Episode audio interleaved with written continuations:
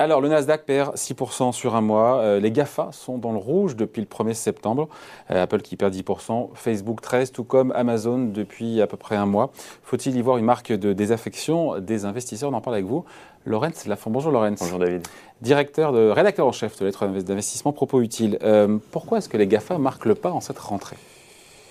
Euh, ben, Ils marquent le pas parce que, pour faire simple, on sort de la crise sanitaire. Euh, on, est, euh, on, est, euh, on le voit bien avec la vaccination, la quatrième vague n'a pas eu l'ampleur que tout le monde craignait, que les experts craignaient. encore cette semaine, il y a eu Merck qui a annoncé, ou la semaine dernière, un nouveau traitement, cette fois-ci pour les, les, personnes déjà malades, qui va permettre de réduire les hospitalisations assez significativement. Donc voilà, c'est de moins en moins un sujet. Mais pourquoi ce sont les, les, techs qui trinquent Parce que ce qui en profitait le plus de cette situation euh, particulière de, de, Covid, où on télétravaillait, où on voyageait moins. Mais la sortie de crise sanitaire, ça veut dire le retour de la croissance, ça veut dire le, oui, la fin de l'incertitude sanitaire, et donc euh, la, la tech, bon pour le business donc, aussi. A, hein. profité de cette période de Covid, il faut bien le mmh. dire.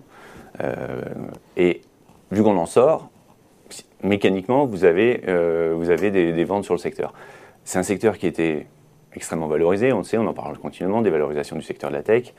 Euh, qui se paye 200 fois euh, ou 20 fois, le chiffre, enfin 200 fois les bénéfices, 20 fois le chiffre d'affaires euh, lorsqu'elles font pas de bénéfices. Euh, pas toutes encore une fois. Donc, voilà, non, pas toutes, mais le terrain, le terrain est propice à une correction. Euh, vous avez ça. Vous avez 90% des investisseurs qui étaient sur la tech parce que c'était la thématique la plus The jouée. place to be. Donc the place to be, ben, à un moment, il y a, le réservoir d'acheteurs se réduit. Donc vous avez un terreau qui est favorable à une correction.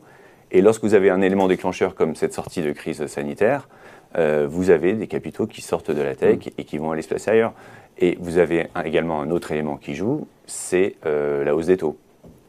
Il faut expliquer, encore une fois, comment, en, en, se disant les taux montent, comment, pourquoi ça ouais. fait spécialement glisser, Alors, consolider la tech. Quand, quand... Rien de dramatique non plus, parce qu'il faut dire ce qui est. Quand les boîtes ont pris des centaines de pourcents, c'est ça aussi. Il faut aussi relativiser. C'est même parfois 200, 300% même si elles perdent euh, 40 on est quand même sur des, des, sociétés qui ont, qui ont changé de taille pendant cette crise. Euh, voilà, vous êtes pourquoi une, la tech est société... autant sensible au taux d'intérêt?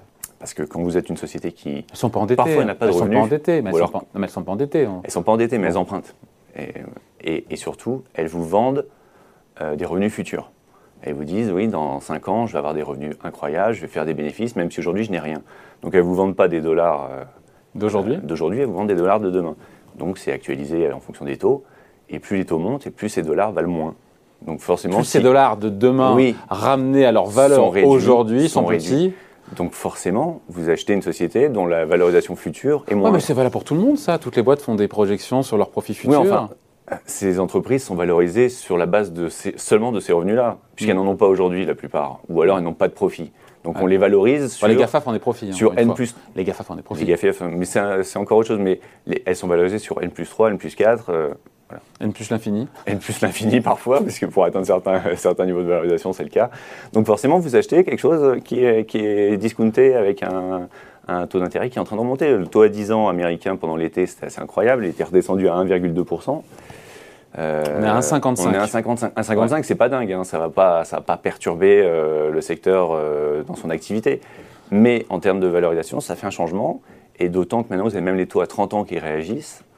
Euh, qui sont aux États-Unis, qui sont passés de 1,80 à de, de, 10, de 15. Et cette corrélation vous paraît saine entre, encore une fois, la valorisation de la tech et les taux longs?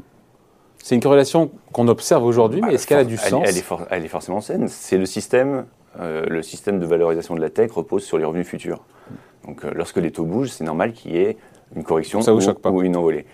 Euh... Est-ce que c'est la fin de l'alignement des planètes pour, pour la tech au sens large? Je mets les GAFA dedans, mais la tech au sens large ou est-ce que c'est juste un mouvement passager, d'humeur passager, bah, de la rotation sectorielle, non, non, et, puis, a... et puis les gens reviendront encore plus sur la tech non, mais euh... La tech n'est pas morte, c'est sûr. Mais à court terme, effectivement, il y, avait, il y avait un alignement des planètes incroyable entre cette période où il fallait utiliser la technologie tous les jours. Euh, vous avez utilisé Zoom, j'ai utilisé Zoom.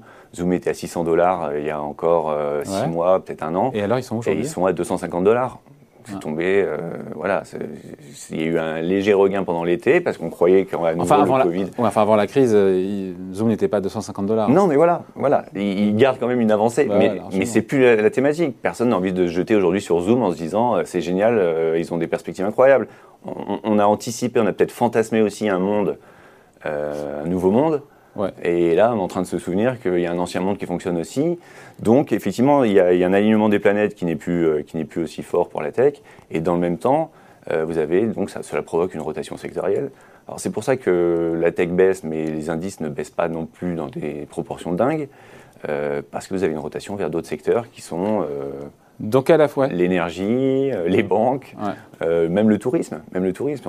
si le tourisme redémarre, on voit que les, les gagnants de demain sont, on sort un peu des gagnants de demain et ben, en fait les gagnants de demain maintenant sont les, gagnants d'avant-hier.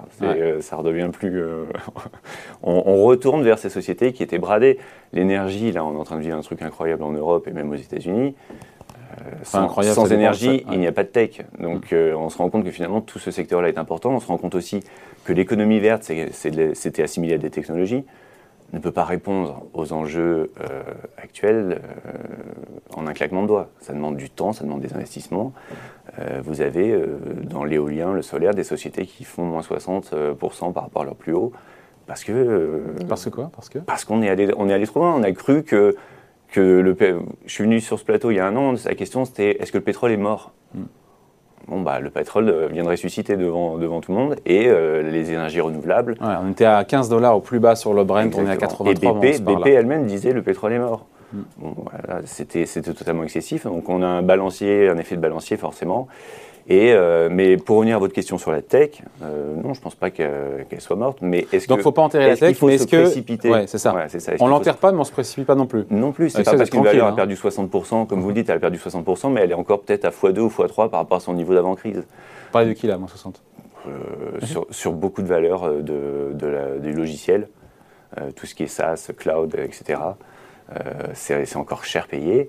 Euh, et je ne suis pas sûr qu'une fois que les, taux se calment, c'est ça qu'il faut aussi surveiller, si la montée des taux se calme rapidement, euh, les gens se précipitent sur ce secteur-là. Peut-être qu'au sein de la tech, vous allez trouver d'autres domaines, peut-être dans les services, plus liés justement à la reprise d'activité euh, post-crise sanitaire, qui seront plus attractifs que la tech pure de, liée à tout ce qui est télétravail. Donc la tech marque le pas, c'est pas grave. C'est même plutôt sain. Si ça peut se faire de cette manière-là, sans, sans, sans, sans, on va dire, un vrai choc sur les indices euh, mondiaux, c'est même plutôt sain. C'est ça, sans qu'il y ait, voilà, parce que la question c'est la, la contamination. Mais ben oui, parce que, alors vous parliez des GAFA tout à l'heure, c'est vrai que maintenant les GAFA commencent quand même à, perdre du terrain. Vous avez Amazon qui est à 20% de ses plus hauts. Euh, Amazon qui fait du 0% depuis le début de l'année en bourse. Ouais. Euh, et en Europe, l'équivalent de nos GAFA en France, ce sont les valeurs du luxe. Eh ben, les valeurs du luxe aussi sont, à la peine. Alors le déclencheur, ça a été la Chine. Mais pour autant, c'est pas C'est juste les, ouais, c'est pas toute l'histoire. Tout, n'est pas lié à la Chine non plus. C'est des valeurs, ce sont des valeurs de croissance qui étaient cher payées. Il y a des, ratios dans le luxe qui sont plus élevés que, dans la, que chez les Gafa. Euh, on le dit pas assez. Ça. Et on le dit pas assez, Laurent, ça. Ouais. Qu'il y a des valeurs dans le luxe qui sont plus élevés. On, on, dit ouais, tech américaine c'est cher, mais dans le luxe, le luxe c'est cher. bon, généralement oui, mais en bourse aussi. Euh, et, voilà, donc c'est normal qu'il y, ait, euh, dans ce changement de, paradigme une rotation sectorielle qui, se fait, euh, qui se fait globalement sur les marchés. Reste à voir si ça peut effectivement rester sans, sans conséquences sur le reste de la cote et sur le reste des, autres secteurs. On verra ça tranquillement. Merci beaucoup en tout cas. Explication signée Laurence Lafont, rédacteur en chef de Lettres d'investissement. Propos utiles. Merci. Au revoir.